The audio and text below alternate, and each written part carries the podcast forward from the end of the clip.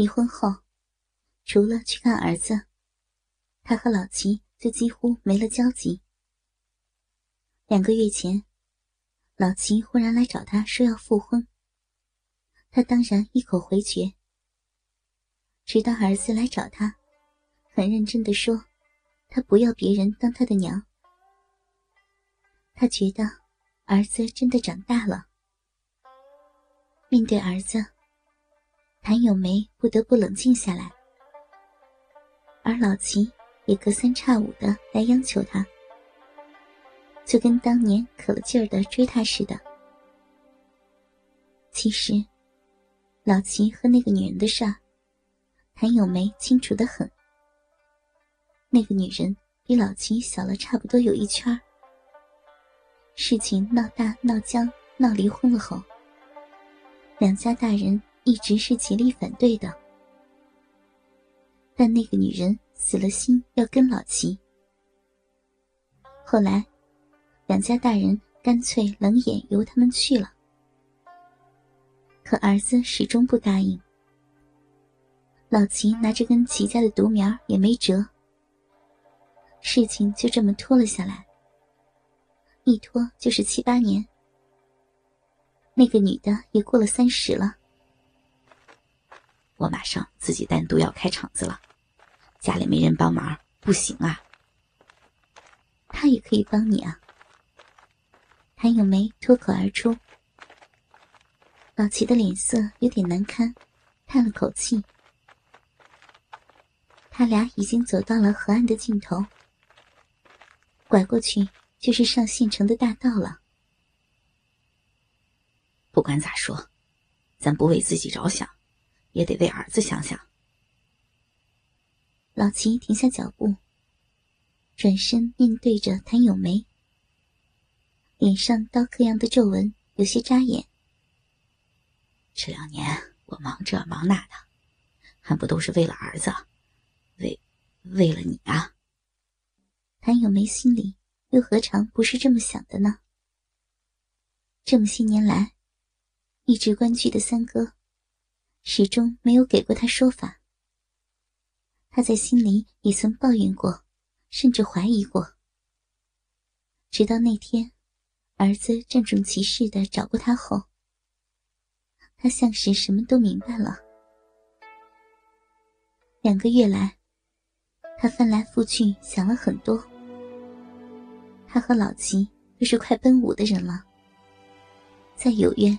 再有仇，也不该留到孩子身上。这几次，谭咏梅引他上了自己的床，其实已经表明自己放下心结了。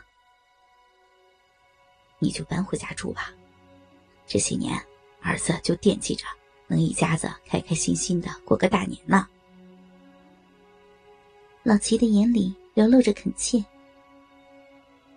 谭咏梅很想现在就回到儿子身边，可嘴上却说道：“你再容我些日子，等我帮着办好翠儿的喜事儿，年三十儿准定来陪儿子。”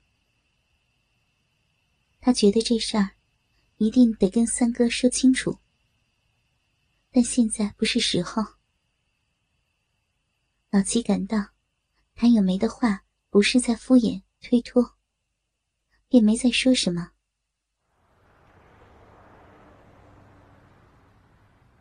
赵桂林一到县城，就先找到了一个叫老吴的混混。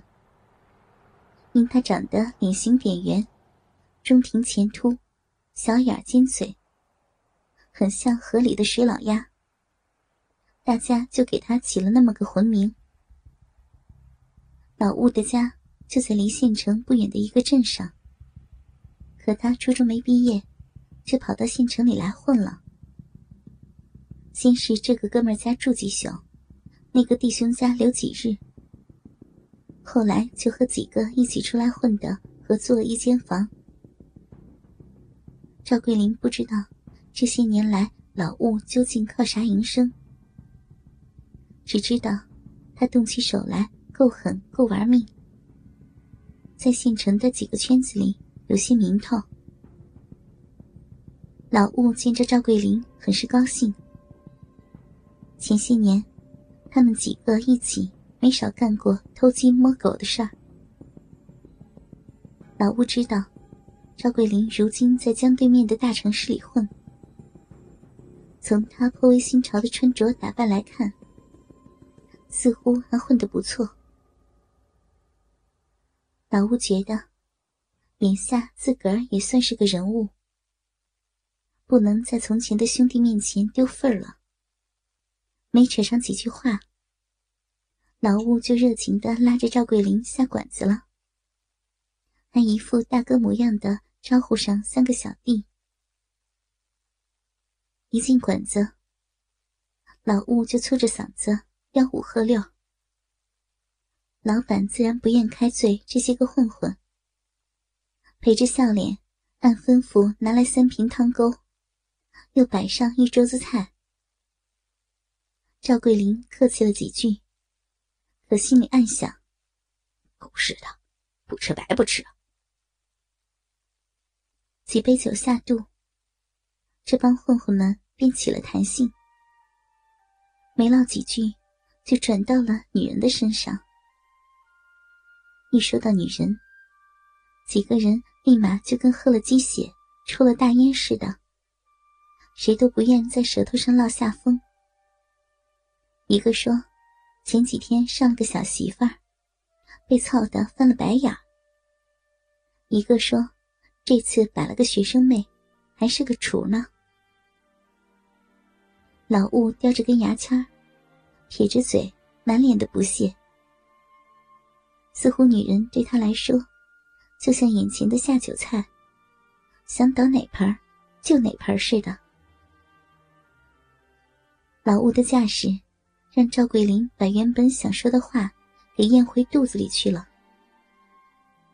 在那三个小弟面前，再怎么说，他赵桂林好歹也算是个前辈，做派不能输给老吴了。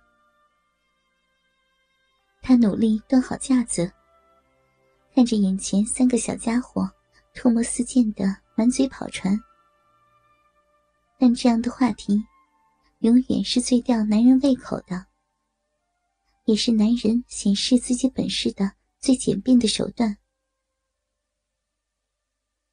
在酒精的作用下，一桌菜也只剩下残羹剩汁。这家路边的小馆子本就生意清淡，仅有的几个客人也被他们扫了兴致，匆匆吃完，赶紧走人。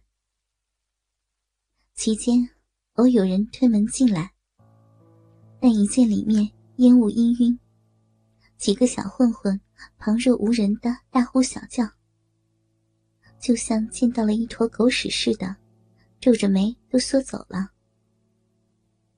老板只能无奈的坐在一边，佯装打盹几个人从晌午一直闹腾到了天黑。地上横七竖八的躺满了啤酒瓶子，每个人都眼神涣散，舌头短了一截，这才摇摇晃晃的出了馆子。